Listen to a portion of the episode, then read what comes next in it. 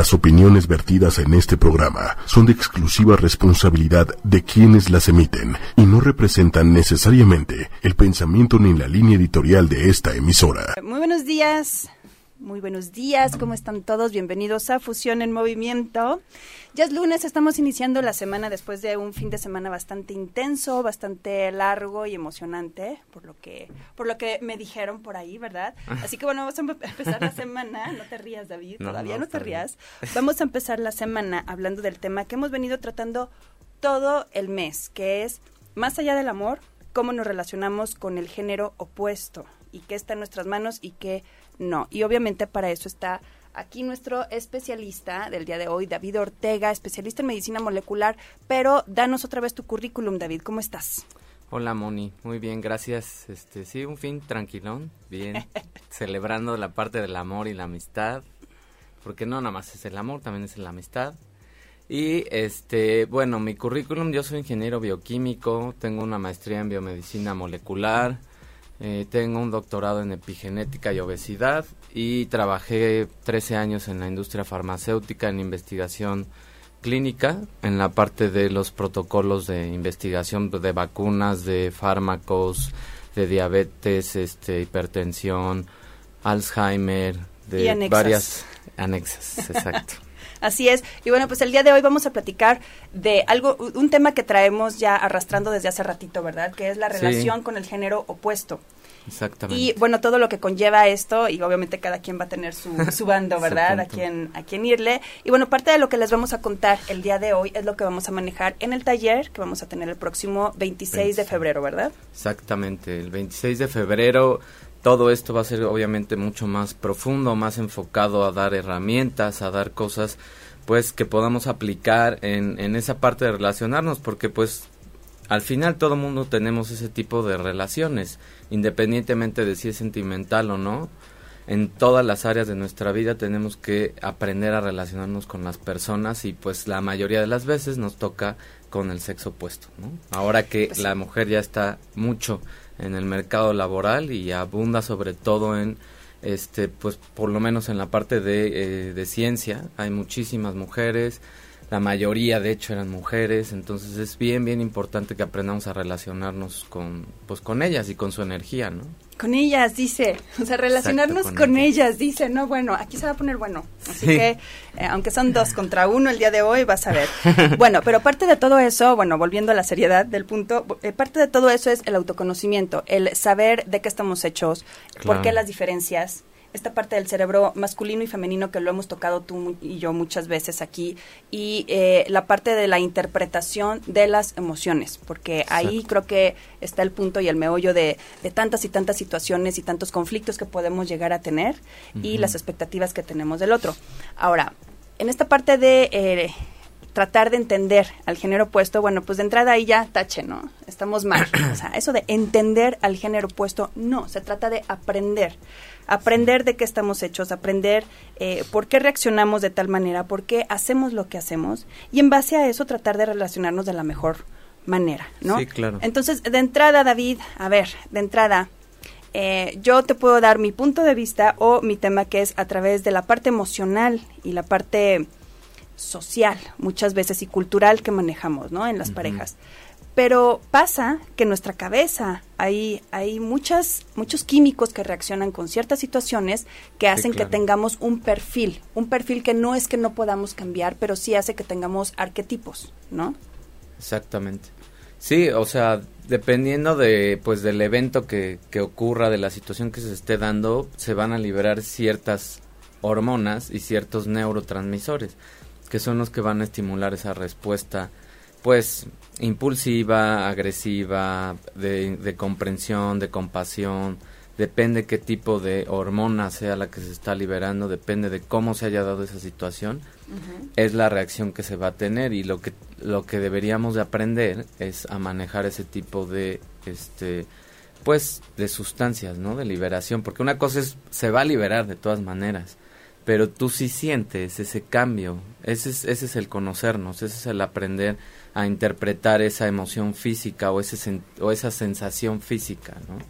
Cuando nos sudan las manos, por ejemplo, pues todo el mundo lo interpreta como emoción, nerviosismo, ansiedad puede ser, y ya vamos relacionando y sabemos que a lo mejor tenemos que respirar un poco más profundo, que a lo mejor tenemos que calmarnos un poco y empezar a, no sé, a contar, hay gente que cuenta y de repente se va calmando, o hay gente que se pone a pensar en algo que le trae un, un recuerdo positivo y también calma esos sentimientos, ¿no? Imagínate que te encuentres con alguien que empieza a contar en, plena cita, dices, no, bueno, creo que vamos mal. Pero bueno, eh, fíjate, el, lunes pasado y el otro pasado también y el antepasado, eh, hemos estado hablando del amor eros, ¿verdad, licenciado? Hemos estado platicando aquí de... lo hemos estado platicando, sí. Hay varios tipos de amor. Sí, claro. Y este y parte de este primer amor que ubicamos en la pareja pues es el amor eros, también está el amor filia y está el amor ágape, habíamos quedado. Pero en esta parte del amor eros, en esta parte de, del amor de la pasión, de, de la química, de la atracción física, habíamos platicado que dura cierto tiempo nada más en una pareja, después muta muta hacia otros lazos, muta hacia, hacia la construcción, ¿no? De, de una nueva relación con la pareja. Pero parte de este, de este centro del amor eros, y ahorita me acordé porque hablabas de la sudoración, de la ansiedad, de las mariposas, en fin, todo lo que te llega a pasar. Todas esas cuestiones químicas y esas reacciones, más bien, los podemos, eh, los podemos entender. Es la maravilla ahora, que lo podemos entender. Pero una cosa es la química que puedan llegar a tener con alguna persona y otra cosa muy diferente es la alquimia. ¿no? Lo que sucede entre dos personas, el resultado de la química entre dos personas puede ser bueno y puede ser fatal, ¿no? Sí, claro. Entonces, esta parte de la alquimia es bien, bien interesante, ¿no? Sí, tiene que ver con, con cosas en común, con tener obviamente también algo de qué hablar, o sea, un tema que, que puedan compartir, con gustos que vayan de acuerdo. Todo el mundo tenemos ese, esa, pues no necesidad, pero mm, ese gusto por pertenecer a cierto grupo, ¿no? Y cuando nos sentimos aceptados, sobre todo, por ejemplo, en una relación de dos personas de emocional, pues cuando sientes que está bien todo, que está fluyendo, que no se está aburriendo la persona y está viendo el reloj, pues obviamente que dices, pues va bien, ¿no? No va contando. Y, y entonces fluye todo y te empiezas a sentir mucho mejor y pues ahora sí que te sientes como en tu ambiente, ¿no?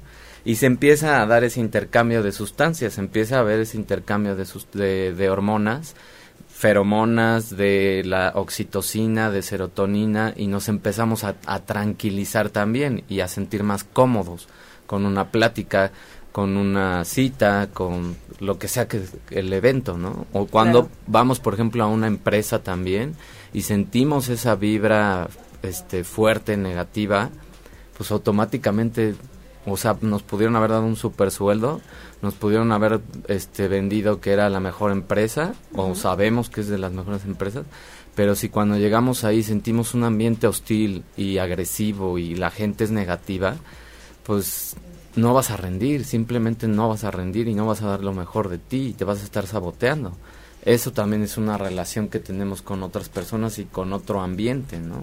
Claro, y sabes que es bien, bueno, súper importante entender, David, que Mira, la mayoría de las personas están acostumbradas o estamos acostumbradas a que cuando tienes un sentimiento fuerte hacia otra persona es algo bueno, ¿no? O te atrae o, es algo para ti.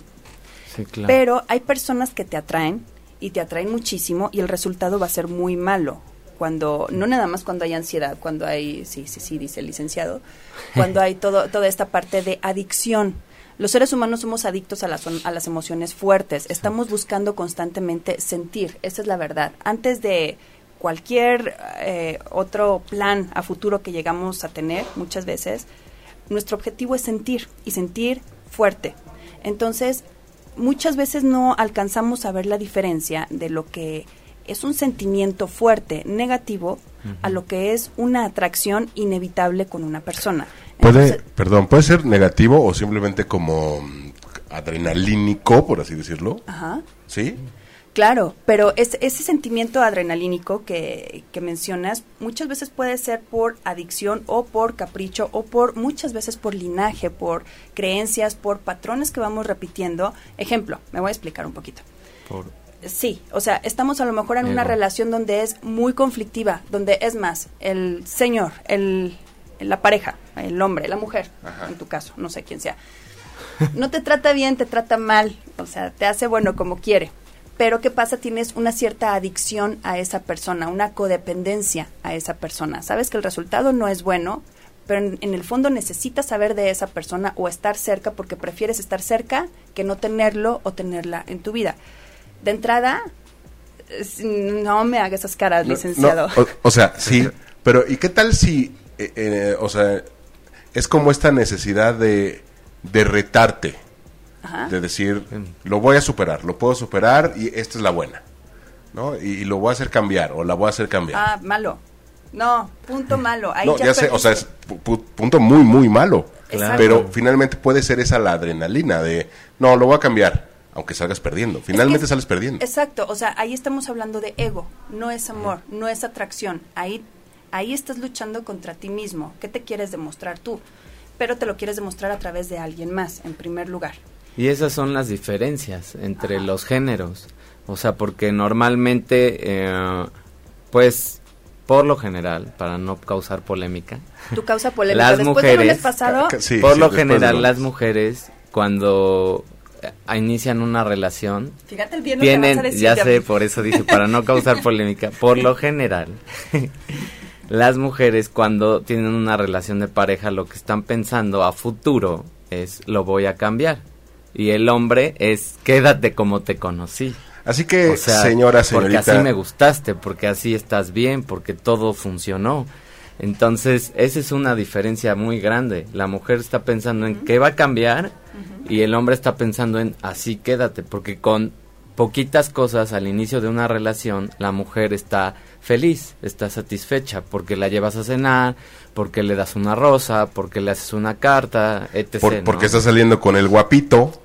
sí, sí, o sea, o porque sale con el que ella quería salir, ¿no? Simplemente, pero fue algo fácil, entre comillas, ¿no? O sea, no tuviste que hacer gran esfuerzo. Y otra diferencia de los géneros es que la mujer siempre va a demandar más porque está en su naturaleza, porque viene de la historia. O sea, la mujer tiene un, un eh, sentido de recolección. Entre más recolecta cosas, información, todo, más se siente eh, pues feliz y empieza a liberar más progesterona, más estrógenos. Eso la hace sentir más querida, más aceptada. Okay. Entonces, eh, cuando avanza la relación, ya no es suficiente una rosa y una cena, ya no es suficiente una carta, ya tiene que ser algo más. Algo material, claro. Entonces ya lo entendí empieza, todo. empieza a buscar más. Ya lo entendí todo. ya todo tiene sentido. Sí. O sea, es, nuestra naturaleza de recolección. Exacto. Ahí va la mía experiencia. Y aguas, porque por ahí dicen, por ahí dicen las cosas científicas, que si, si hay 50 cosas que una mujer va a querer, tú como hombre ya sabes que son 50 Ahí tú sabes si te las gastas en el primer mes, en el primer año. Ve dosificando las cosas, porque si te gastas las 50 en los primeros los meses... Al rato van a ser 100. Exacto, te va a inventar las 51, las 52 y va a ser más. Entonces, la idea es que estemos jugando con ese tipo de satisfacción hormonal, porque al final es una parte primitiva hormonal que viene de ese cerebro este reptiliano, ¿no? Y que es simplemente porque así se construyó los patrones de mujer y hombre. O sea, perdón, perdón, licenciada, pero aquí aplica totalmente aquel viejo adagio que nuestras abuelitas y abuelitos. Que lo ibas a decir, perfecto, lo sabía. A las, a, las mujeres, ni todo el amor, ni, todo el dinero. No, exacto, ahí sí, las, las abuelitas. voy a ir? Ah, no, Moni, no. Espérate. Claro que sí, todo el amor y todo el dinero. No, pero ahí les va, ahí les va. Ok, por un lado, esa, es la parte que dice nuestro especialista, ¿verdad? dice que las mujeres tenemos que recolectar. Bueno, e, es, por una cuestión, ok, eh, donde tenemos ahí unos, unas programaciones ahí muy intensas, ¿verdad? Por otro lado, por otro lado, nosotros estamos, nosotras estamos desde la supervivencia constantemente al filo de la comunicación siempre. ¿Por qué? Ahí les va. El hombre tiene un cerebro sistematizador. Sí, claro. Al hombre le gusta eso, saber por qué funcionan las cosas, cómo funcionan. Arreglar. Eh, arreglar, desarreglar y desarreglar también, ¿eh? Sí. este, perdón. Pero en este sentido, la mujer que pasa, el tema de la comunicación. que ahí ya de entrada, y lo podemos trasladar hasta el día de hoy, nosotras necesitamos comunicarnos mucho más que ah, los hombres. ¿Por qué? Porque en esas épocas, donde, en el año del que hablaba David, en los 700 mil antes de, de... AC. Exacto, de AC. Eh, obviamente, pues, el hombre que hacía, hacía estrategias, se iba a casar, estaba en silencio, y es muy cómodo estar en silencio con sus congéneres. ¿Qué pasa con la mujer? La mujer tiene que comunicarse, tiene que saber si toda la tribu o si todos están bien, porque hay que trasladarse en algún momento. Entonces tenemos que saber quién está bien y quién está mal. Entonces es esa constante necesidad de comunicarnos. Las mujeres nos necesitamos, obviamente, y también lo hemos platicado aquí, eh, eh, decir muchísimas palabras al día. Los hombres no. Pero ¿qué pasa en este sentido? Está bien que sepamos esta parte, eh, ustedes con su cerebro sistematizador, nosotros con eh, la parte del lenguaje y de la comunicación, está muy bien. El problema es querer que uno entienda al otro. No lo vamos a entender porque somos diferentes. Somos como dos especies coexistiendo en el mismo planeta. La diferencia, ¿cuál es? Tratar de entender, aprender y entender cómo funcionas tú y yo no me meto. Y tú que entiendas cómo funciono yo por supervivencia y tú no te metas. Pero, pero, viene una cuestión bien importante, que son las hormonas. Y no nada más las mujeres, porque, y, creo que es hora de quitar ya ese mito de las mujeres y, que andan hormonal las mujeres, los, hombres también. Los hombres también, y el lunes pasado también lo platicábamos aquí, el hombre sigue produciendo testosterona por mucho más tiempo que la mujer. Entonces, obviamente, sus reacciones son diferentes. Muchas veces uno no puede entender por qué si ya tiene determinada edad sigue actuando como sigue actuando, ¿no? Bueno, hormonalmente ahí está la respuesta. Pero entonces, entonces, ahora sí, mi querido especialista, en esta parte de la comunicación y del género opuesto, ¿cuáles son? ¿Cuáles son las opciones que tenemos, las herramientas que tenemos para que no tengamos que ser especialistas en el paquete del otro, porque al final cada quien es responsable de su vida, pero sí podemos, de alguna manera, poder intervenir de manera un poquito más madura, se podría decir, ¿no? En las relaciones. Pues, eh, para empezar, o sea, nosotros cuando tenemos esa tendencia a no escuchar, no saber escuchar y querer arreglar las cosas, pues es muy fácil también de su lado decir la parte de, oye, no necesito que me digas que voy a arreglar algo, te quiero comentar algo que me pasó, tuve un problema, Solo quiero que me escuches. También en el pedir está el dar, ¿no? Entonces, si ustedes aprenden a pedir y a informarnos a nosotros, que no podemos a veces adivinar las cosas, de qué es lo que necesitan en ese momento, porque ustedes en teoría lo deben de saber, pues nosotros reaccionamos perfectamente bien y podemos escuchar y mordernos el labio para no arreglar nada, para no decir que se arregla nada porque es algo difícil para nosotros no querer dar una solución. O sea, la verdad es que, y el no querer dar una solución significa que nosotros estamos bajando el nivel de testosterona y subiendo el nivel de estrógenos y de progesterona, porque también tenemos esas hormonas.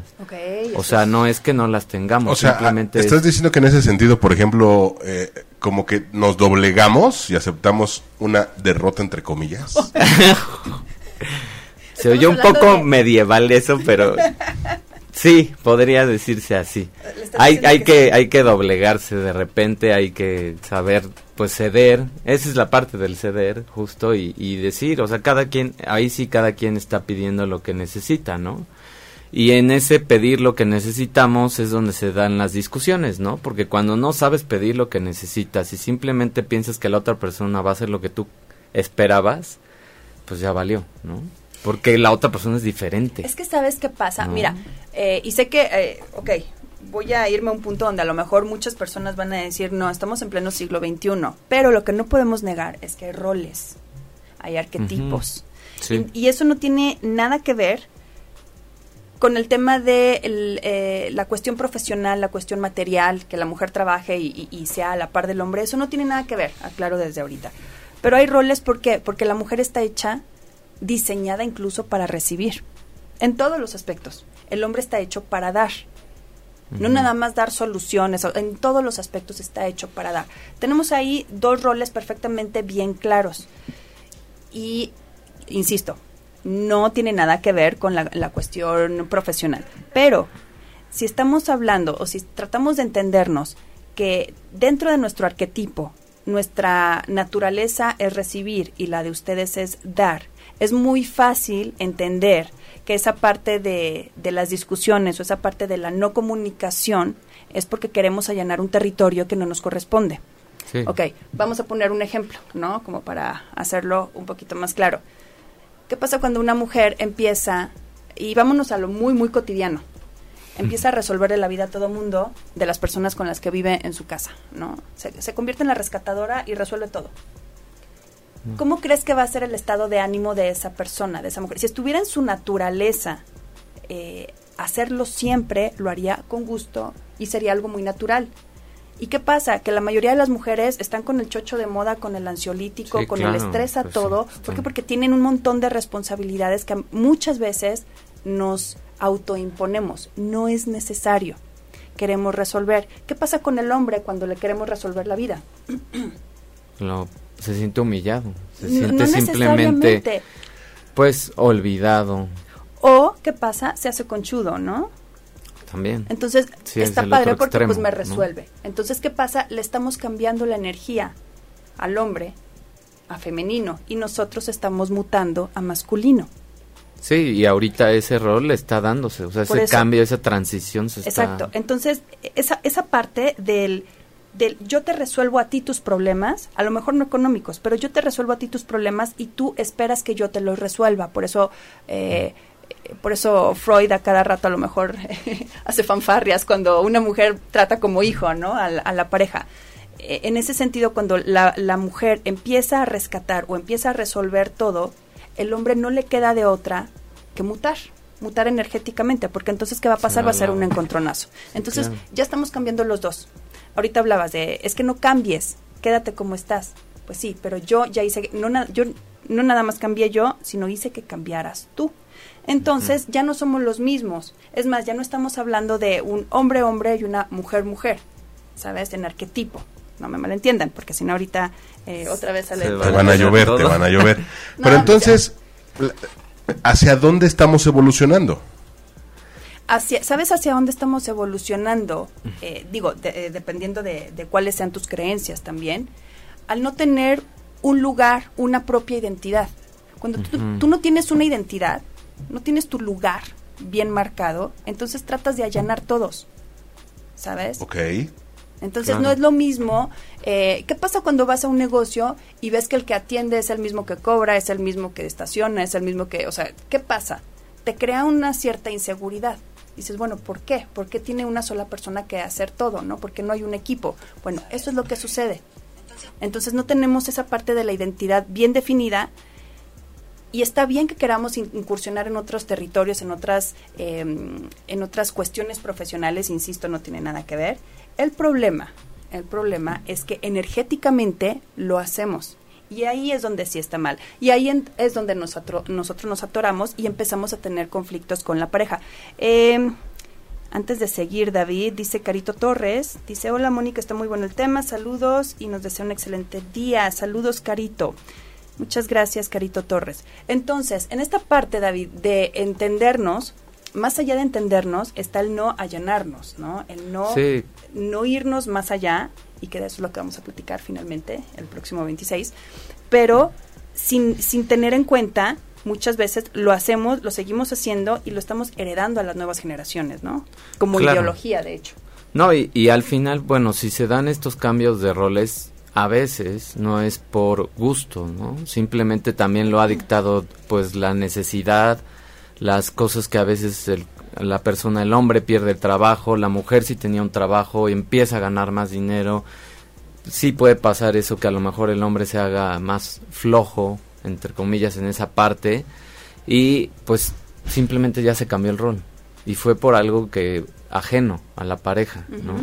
Fue por las circunstancias externas y ya no se retoma el rol y ya no se ya no se del- delinean las eh, nuevas responsabilidades, ¿no?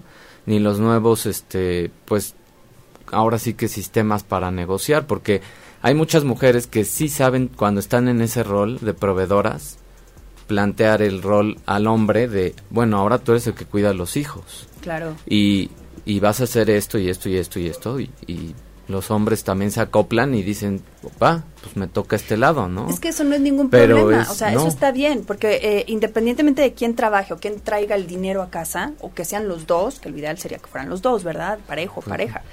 Pero independientemente de quién sea el proveedor, energéticamente sí cambia la situación, obviamente, ¿por qué? Porque nuestra mente necesita constantemente hacer coherencia entre el exterior y, el interior, entre lo que estamos accionando y lo que estamos viviendo, si no se, se rompe una cuestión ahí.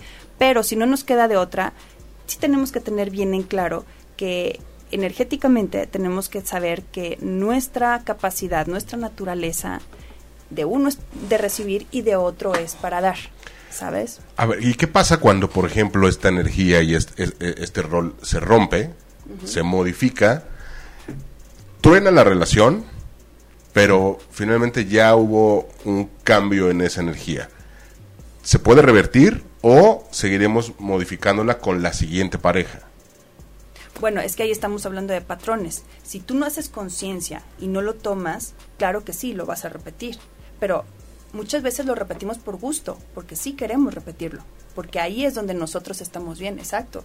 Y no somos pues eh, nadie para juzgar, ¿no? Esa parte. Pero el punto es cuando no te gusta, te hace infeliz y sigues cayendo en lo mismo. Ahí sí ya no.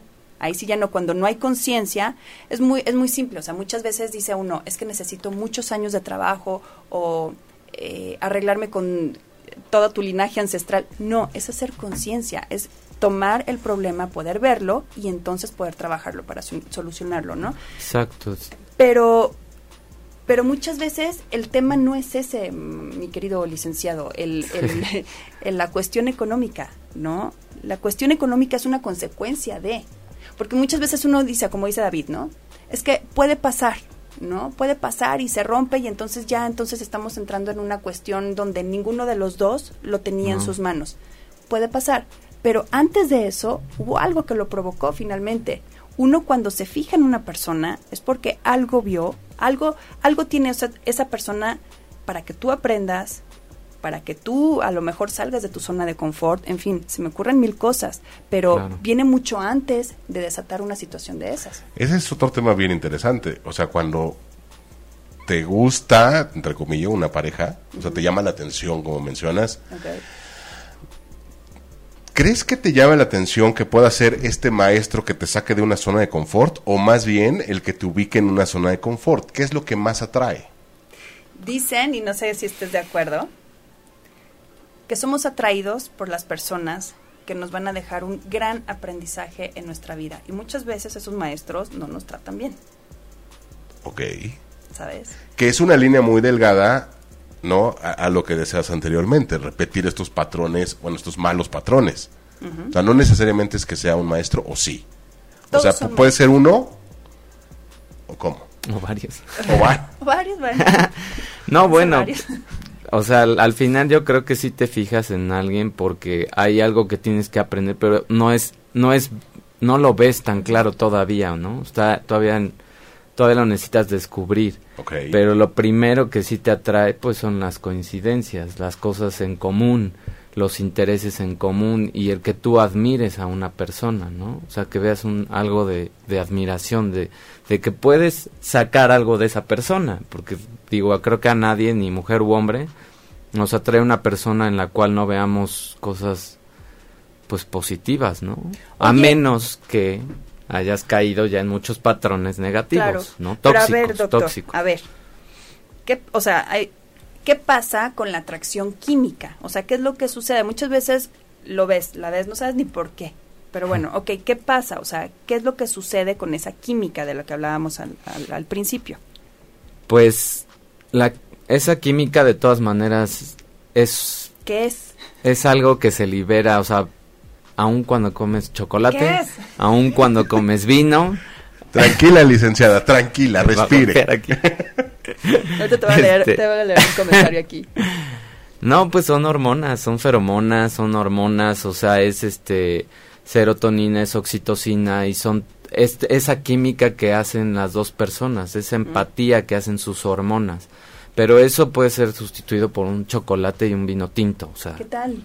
químicamente, químicamente eso es, puede ser sustituido. No necesitas, no necesitas esa atracción tan fuerte como se ha vendido. Eso pues es también marketing. O sea, que lo sientas, pues sí, sí lo vas a sentir. Y al ratito estás bien... Ahora, eh, está como para frase, ¿no? Este de, cuídame, tengo mi vino y mi chocolate. Claro, sí, claro. Sí, bueno, te puedo sustituir con un vino y un chocolate y sin pues problema. Dice Rafael Álvarez, dice aquí, dice, hola Moni, buen día. Dice que cree que hay que estar muy consciente de los roles propios o cambiados y participar activamente, ya sea que sea temporal o permanente, y saber cuándo retomar nuestros roles originales y cambiar también la energía. Así es, Rafa, totalmente. Qué bueno que andas por aquí, Rafa. Saludos. Totalmente de acuerdo. Eh, es independientemente de de quién sea el proveedor o si los dos son los proveedores. Al final, eh, las actitudes, los arquetipos es lo que nos va a definir como pareja. No podemos eh, allanar el mismo lugar en una sola casa, ¿no? ¿no? podemos ser dos hombres, no podemos ser dos mujeres. Digo, antes de que se me echen encima, sí pueden ser dos hombres y dos mujeres. Me refiero a que, es más, incluso entre dos hombres siempre hay uno que es más femenino y otro más masculino, ¿no? Ahora, en este, en este proceso también de la interacción con el género opuesto, eh, influyen muchísimas cosas. El hombre es más visual, ¿no? Sí. Y la mujer es más auditiva. Entonces, de entrada, ahí muchas veces queremos, nosotras como mujeres controladoras que somos, queremos que el hombre también participe de igual manera en cuestiones que no les interesan a ustedes, ¿no? Entonces tenemos que identificar cuáles son las fortalezas y las debilidades de los hombres, aunque seamos cada cabeza un mundo, sí podemos tener una un parámetro, ¿no? De cómo son o cómo son ustedes contra nosotras. ¿Qué es, ¿Qué es eso? O sea, es parte de conocer a, la persona, ¿no? y de, de, escuchar, o sea, de saber fijarte en, los detalles, porque pues obviamente nosotros no vamos a poder decir las cosas como tal vez ustedes las quieran escuchar, ni usar las palabras que ustedes a lo mejor quisieran, ¿no? Les voy a leer un comentario que, que dice aquí, me, me lo envía a mí, Loren. Lo siento, licenciado, lo tengo que decir. Adelante, adelante, adelante. Dice. Aguas, aguas. Dice Palomita, saludos Palomita. Dice, si ustedes los hombres supieran lo que la voz de la voz masculina hace en el cerebro de una mujer, no nos mandarían fotos de sus miserias, de nada.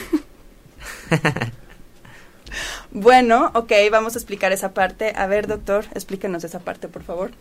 no, pues es es la parte este auditiva que está más desarrollada en las mujeres en la en el cerebro femenino no o sea la zona eh, toda la zona del lenguaje como decías de la parte de comunicación está mucho más desarrollada en la mujer que en el hombre y entonces esa parte de hablar de escuchar de decir cosas bonitas pues es muy importante para las mujeres de eh, validación, piropos, todo eso es súper, súper, súper importante para, pues, para ustedes, ¿no? O sea, para... Y nosotros no es algo nato. O sea, nosotros no sabemos a veces hacer esa parte. O sea, la tenemos que ir aprendiendo, la tenemos que ir desarrollando. Hay personas que sí la, la traen más desarrollada porque aún siendo hombres, aún siendo mujeres, hay cargas hacia femenino, más femenino y más masculino. Entonces hay hombres que tienen el lado femenino muy desarrollado y el lado masculino poco desarrollado. Esos hombres son los que son mejores artistas, por así decirlo. O sea, interpretan mucho mejor ese tipo de, información estética, artística, de lenguaje. Es sutil. Entonces, el hombre, pues, más hacia testosterona, es más de, pues, de resolver, analítico, sistemático, el patrón normal, ¿no? Ok. Pero, pues es, es simplemente aprender las cosas, o sea, los dos tenemos la habilidad de aprender a decir cosas bonitas, a expresarnos mejor, a estimular más esa parte auditiva de ustedes. Y ustedes también son más hábiles, o pueden ser también hábiles, en entender que eh, nosotros a veces necesitamos más pistas, no adivinar porque a veces sí se espera mucho la adivinanza.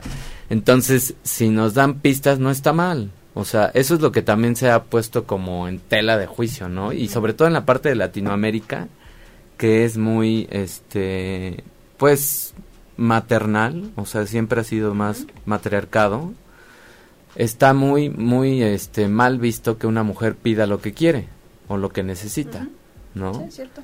Y en la otra parte, de la parte pues, más este, anglosajona, está bien visto que las mujeres sepan lo que quieren, no en todos los casos, ¿no? Pero son más abiertas a pedir las cosas, a buscar lo que quieren, a, saber lo que quieren, esa claridad, ¿no? Tienen más esa claridad y esa y no tienen tabús de, de, pedirlo y de decirlo, o sea, si quieren que les hagan un poema, pues van y se lo piden, si quieren que les den un abrazo, van y se lo piden, no lo esperan, ¿no? Okay. Sí, es una cuestión totalmente cultural, sociocultural. Y bueno, que esto de la mano lleva a una cuestión médica y psicológica muy profunda, porque entonces ya estamos hablando de una idiosincrasia muy arraigada que tenemos y que va a ser muy complicado cambiar, porque al final estamos hablando de, de romper linajes. Y cuando nosotros tratamos de romper esta parte del linaje, o sea, las creencias que traemos eh, de generaciones, en realidad lo que nos crea conflicto no es romper con la creencia. Si sabemos que está mal, lo rompemos. El problema es romper con el lazo, ya sea de mamá, papá, abuelo, abuela. Todo eso es lo que sí nos, nos pega, ¿no? Entonces, eh, en esa parte, ya que lo estamos como serpenteando entre la parte médica y la parte energética, finalmente pues también podemos entender que esa parte que estamos hablando hoy tiene su centro energético en nuestro cuerpo, hombres y mujeres lo tenemos en nuestro cuerpo, esa parte en el vientre, que es el segundo chakra de lo que vamos a hablar este próximo 26 de febrero, insisto. Y entonces ahí es donde atoramos todo. Hace ratito que les comentaba de, de esta parte energética que nosotras muchas veces cambiamos sin, sin tener en cuenta todo lo que vamos a desencadenar nos va atorando en otro tipo de cuestiones o en otro tipo de situaciones donde empezamos a, manifestar problemas físicos relacionados con esa parte de la creatividad, de la sutileza, de la sexualidad, de la parte de ser cada quien en su rol femenino o masculino y de la clase de amor que estamos dando y recibiendo. ¿Por qué dando y recibiendo digo? Porque nos cuesta mucho trabajo, aunque digamos que no, recibir. Es bien complicado el recibir. Estamos acostumbrados a dar, y estamos, em, está bien visto incluso, ¿no? Es tu obligación.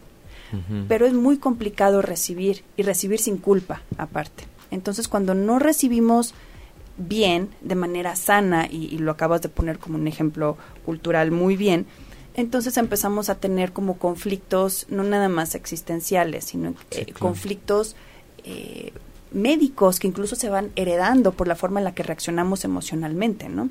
Entonces, por eso es bien importante identificar el tipo de amor que nos cuesta trabajo, ¿no? Generalmente el tipo de amor que nos cuesta trabajo es el, del género opuesto, el del hombre o ya sea el de la mujer. ¿Qué pasa? Que no sabemos cómo comunicarnos, estamos siempre al pendiente de fallar, estamos siempre al pendiente de si damos y damos, y creo que alguna vez lo comentamos, licenciado, dar y dar y dar, tampoco es sano porque entonces te vas a vaciar. ¿No? Entonces hay que estar llenando la canasta también. Entonces esta parte de dar y recibir es una acción toroidal al final del día que tenemos que saber alimentar sin culpa. Y hablo aquí en especial de las mujeres. Ojo. Sí, y es súper importante eso que mencionas porque ahorita sí estamos viendo estadísticas más altas en prácticamente todas las enfermedades crónicas en mujeres. O sea, las estadísticas de sobrepeso, de obesidad, de hipertensión, de diabetes, bueno, de hipertensión no, pero de diabetes, son más altas en mujeres.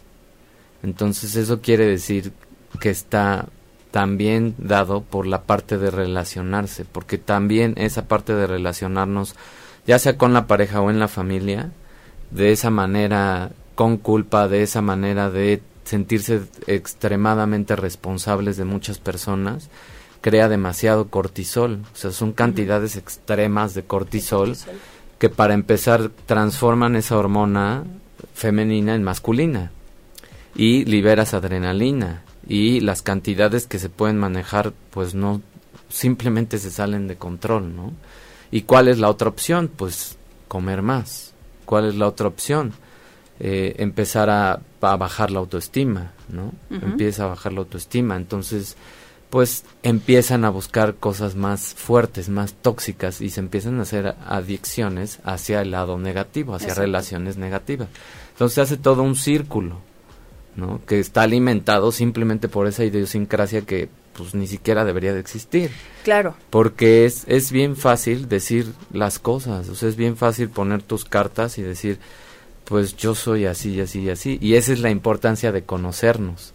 Si para empezar tú como hombre no te conoces, no sabes cuándo reaccionas, qué es lo que te gusta, qué es lo que no te gusta, pues está bien difícil que la otra persona te entienda.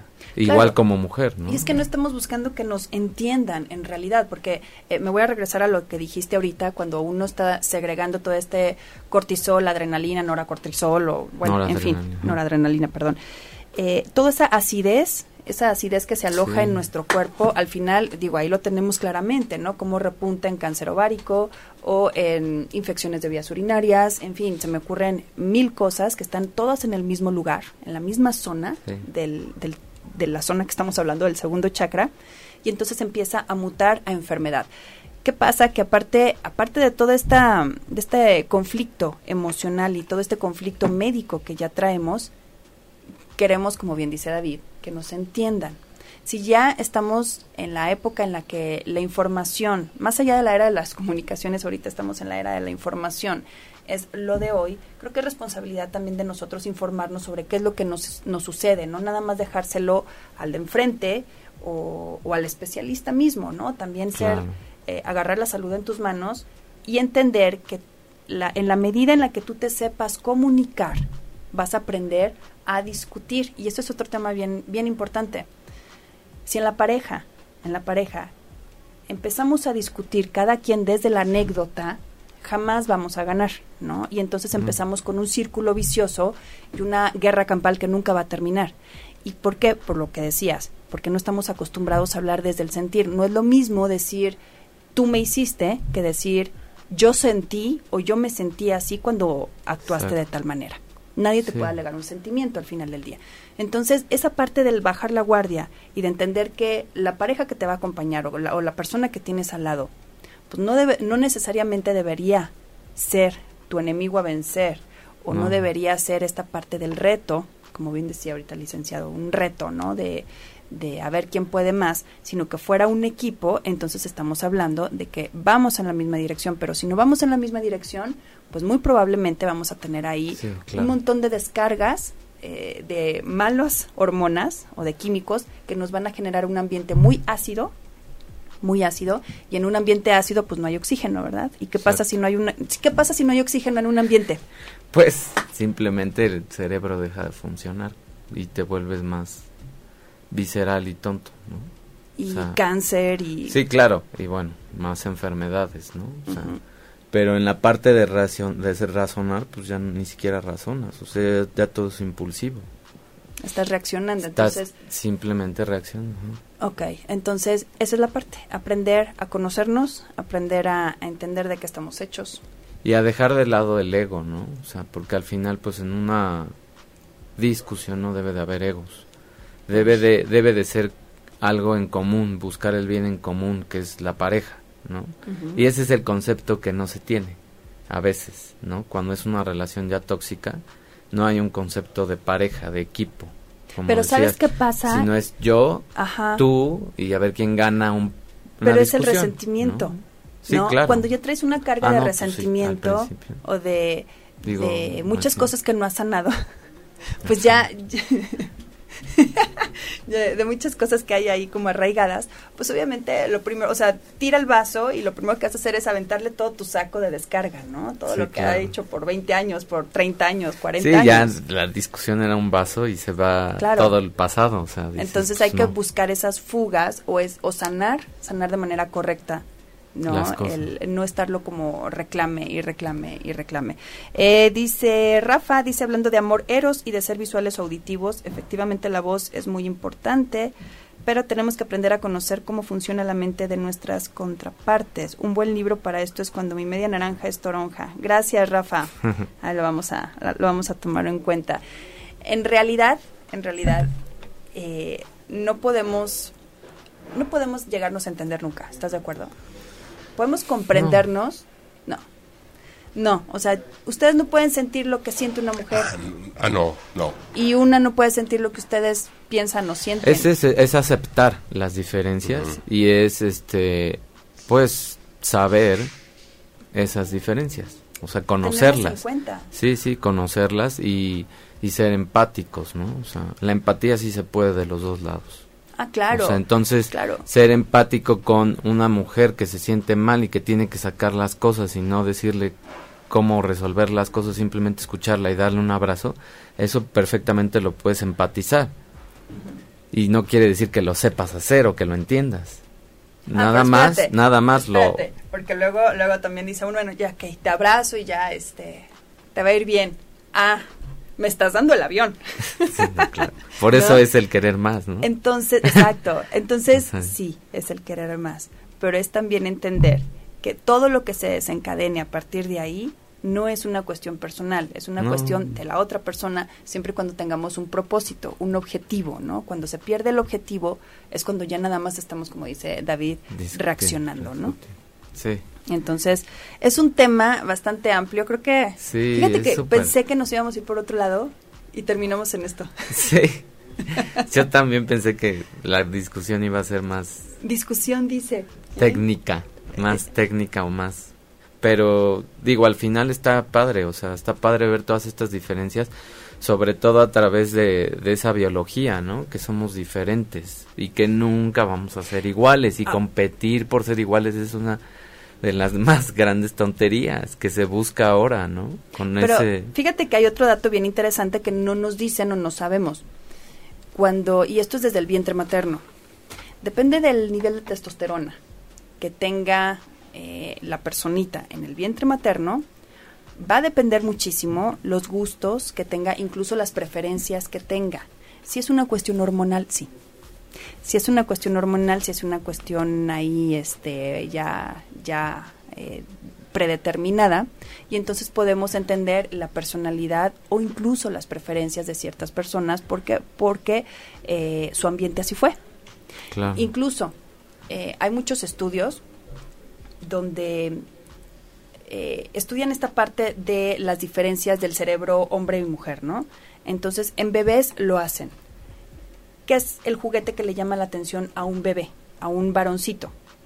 lo pues que tiene movilidad, lo que se mueve, y más los medios de transporte. Todo lo que sea traslado y medio de transporte y que tenga movilidad le atrae. A las niñas, a las bebés, ¿qué, qué es lo que les atrae? Las caras. De ahí las muñecas las caras, reconocer facialmente. Eso es lo primero en lo que se enfoca el cerebro, ya sea femenino o masculino. Y obviamente nos vamos otra vez a la historia, ¿no? El hombre necesitaba trasladarse muchísimos, muchísimos kilómetros para poder traer alimento a la tribu o a lo que fuera. La mujer que era lo que necesitaba reconocer quién estaba dentro de su tribu y quién no. Entonces, eh, en, ese, en ese sentido, bueno, pues lo tenemos alojado cavernícolamente desde hace muchísimos años. Pero ¿qué pasa? Que ahorita ya no estamos en esa época y lo seguimos haciendo. Entonces, ¿qué es lo que sucede? Que aún con toda nuestra evolución, aún con la sociedad que tenemos, necesitamos de esa parte para seguir eh, construyendo una sociedad como realmente la tenemos ahorita o tratar de evolucionar la, la sociedad que tenemos. Pero en realidad sí es una cuestión de roles. Independientemente de que una mujer con toda eh, la capacidad de reconocimiento, de, de comunicación, tenga eh, preferencias por otra mujer sexualmente, no tiene nada que ver con la capacidad de comunicación que tiene, ¿sabes? Entonces, ahí es donde podemos entender que hormonalmente, como decía David, hormonalmente nos va a venir a marcar la diferencia en la forma en la que nos comunicamos y en la forma en la que nos relacionamos con los demás, dependiendo del nivel de testosterona que tengas también. Pero definitivamente nuestros arquetipos, pues ahí están, ¿no? Sí, y lo que decías de la parte del embarazo, esa es la parte epigenética, ¿no? O sea, ese ambiente hormonal que tenemos en el vientre, tanto influye para desarrollar enfermedades como influye para desarrollar personalidades, ¿no? O gustos. Y pues sí, es súper claro, porque además cuando tú ves a los niños, tú puedes reconocer mucho de quién es la personalidad más fuerte, si de la mamá o del papá, ¿no? Y eso se basó en el ambiente y también si en la pareja, cuando estaba embarazada la mujer, hubo demasiadas discusiones, demasiado cortisol, pues también tiene repercusiones a nivel de enfermedades, ¿no? O sea, eso también es súper grave. Por eso, en el embarazo o desde el embarazo, este, se debe de cuidar mucho ese tipo de salud emocional, ¿no? O sea, de no estar constantemente, si estás con una pareja donde ya de, de verdad las cosas no están bien, pues dense un tiempo, porque lo que está repercutiendo más es en el bebé. O sea, toda esa descarga de emociones, toda esa adrenalina, cortisol que está generando las discusiones o los malos tratos durante el embarazo, es un daño que sí puede ser casi irreparable, ¿no? Claro, claro, y eso ya, ya no sale en una biometría hemática. No, eso, ya, ya es un estudio mucho más profundo. Y, y fíjate que otra cuestión bien interesante y bien importante para rescatar es que entendamos que en realidad nosotros somos, queremos creer que somos seres racionales, pero en realidad somos seres emocionales razonando. Nuestra parte emocional en nuestro cerebro está alojada en una zona como en el alma del cerebro, muy, muy adentro, ¿no? resguardada por miles de millones de años de evolución. Nuestra parte racional no. Nuestra parte racional, que es, esta parte que se ha ido desarrollando también con, con finalmente con los logros que, que hemos visto en la sociedad, es mucho más nueva. Entonces, por eso la parte del impulso, la parte del subconsciente, ¿no? Es la que nos viene a regir todo en la vida nosotros podemos ser conscientes y ser muy racionales y decir esto tiene que ser así y lo voy a seguir al pie de la letra. Y no va a suceder, no va a pasar. ¿Por qué? Porque tu parte subconsciente siempre va a poder muchísimo más, muchísimo más, va a ser más pesado porque es una cuestión ya, como bien decías, genética. Entonces, ¿qué pasa con la, la parte subconsciente o la parte genética? Esa no la razonas, la tienes resguardada en donde, en tu forma de reaccionar.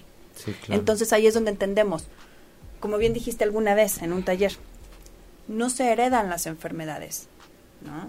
O sea, vamos heredando la forma de reaccionar. Y esta forma de reaccionar, que es la que nos hace despedir adrenalina, cortisol y un montón de, eh, a lo mejor, este, endorfinas, oxitocina, es la que vamos heredando y esas, esas hormonas son las que hacen la diferencia, ¿no?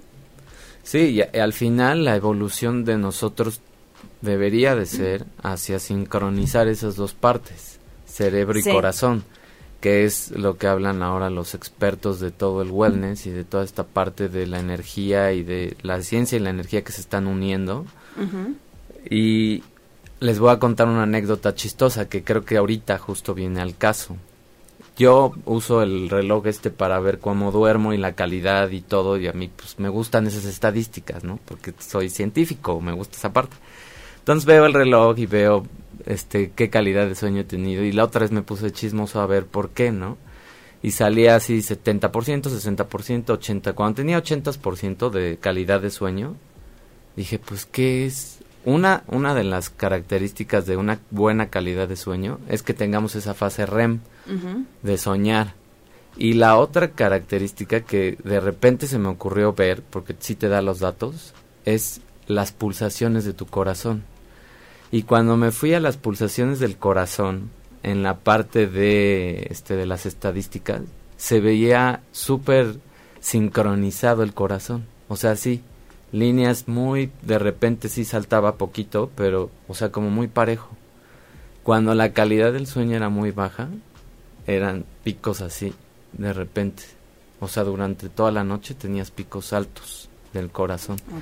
Eso quiere decir un desorden, una desincronía de tu corazón y tu, tu cuerpo, ¿no? Tu metabolismo. Y en el sueño es súper importante que, que tengamos esa sincronía, esa paz de corazón también, porque es donde se repara todo. Entonces, durante nuestro sueño es la limpieza más profunda, la reparación más profunda de todo, de células, de tejidos, de hormonas. Y por eso también a veces hay personas que se levantan de malas, porque durante el sueño acumulaste muchas hormonas negativas.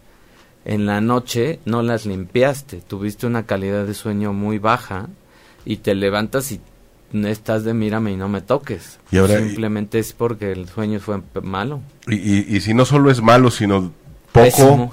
Ah, Pues peor. Pues peor. Sí, porque en realidad deberíamos de estar durmiendo entre 7 a 9 horas. Digo, hay personas raras. Sea, yo te manejo 3. ¿Qué? Sí, es muy poquito. No, pues lo mínimo, lo mínimo es como 6 horas, o sea, pero así es como... Pero es, de corrido, ¿no? Sí, sí, corridas, corrida. Y, y que tu calidad pues sí esté arriba del 75 o del 70%, ¿no? Porque... Pero ahora, ok, eh, es importante, aunque suene algo hasta poético, ¿no? O sea, llevar el corazón, ¿no? A la, noche, pero es, es, bien importante, o sea, literalmente, o sea, científicamente. Ok, pero ¿cómo le hacemos? O sea, ¿qué se puede hacer para sincronizar esa parte de las frecuencias? Ah, ese es el otro tema muy padre que ahorita yo lo estoy empezando a probar, ¿no? La verdad es que entre más tranquilo y en paz te vayas a dormir en cuanto a pensamientos, en cuanto a con quién hables, en cuanto a lo que veas en las redes, en cuanto a lo que escuches, es lo más sano que puedes hacer. Por eso, cada vez más, más y más personas expertas en la parte del sueño y en la parte de la, este, de, pues de tu salud mental, te dicen que te aísles de aparatos digitales, que te aísles de noticias, que te aísles de, que no discutas en la noche, ¿no? Y algo que sirve muchísimo es, si traes algo atorado, escríbelo. Escribe las cosas, escríbelas, suéltalas ahí, déjalas ir y te vas a dormir. Y poco a poco, digo, también hay, hay muchas personas que tienen problemas de sueño. La verdad es que sí son estadísticas muy altas y tampoco es obsesionarse con llegar a las 8 horas de hoy a mañana. Simplemente es ir escalándolo hasta por 15 minutos. O sea, duermes 3 horas, pues, esta semana que entra, súmale a 3.15, luego súmale a tres y media y así hasta que llegues a 6 horas por lo menos. Es que ya, me escribieron, ya me dijeron que ya, ya, ya vieron por qué soy Grinch. Qué malas la gente. Pues es que yo también, bueno, ya yo me comería el mundo si yo duermo tres horas. en realidad sí, pero es bien importante, exacto, o sea, el alimento que le demos al cerebro antes de de irnos a dormir, si es una mala noticia, si es algo que te hace sentir bien, ahí haces toda la diferencia, porque al final lo, la parte en la que te vas a aventurar, que es el sueño, es esa parte donde liberas la parte racional y te vas con puro subconsciente. Entonces, en fin, eh, la parte de mm, la ciencia, la parte de todos estos descubrimientos que estamos haciendo y que estamos poniéndolo sobre la mesa ahora y que lo estamos tratando de eh, empatar y de poner en la vida cotidiana es bien importante. Por eso al ratito les vamos a subir más información sobre el taller que vamos a tener el próximo 26 de febrero. Eh, David Ortega y bueno, su servidora, vamos a estar el próximo 26 de febrero en la mañana. Ahí les vamos a estar dando em, pues, todos los detalles, toda la información para que bueno, pues ahí ahí se den una escapadita. Pero bueno, nos quedamos con mucha información, David, pero nos tenemos que ir. No, no te preocupes, haremos segunda parte. Haremos segunda parte. Muchísimas gracias, porque siempre tenemos como un tema así gigante y hay muchas cuestiones ahí médicas que tenemos que aprender, pero bueno, pues yo te agradezco mucho. Gracias, Moni, a ti. Gracias, gracias, licenciado, una de las voces más bonitas de México, así que bueno, pues ya lo saben, tenemos una cita el próximo lunes a las 11 de la mañana y sigan con la programación de 8 y media. Adiós. Si te perdiste de algo o quieres volver a escuchar todo el programa, está disponible con su blog en ochoymedia.com. Y encuentra todos nuestros podcasts de todos nuestros programas en iTunes y Tuning Radio. Todos los programas de ochoymedia.com en la palma de tu mano.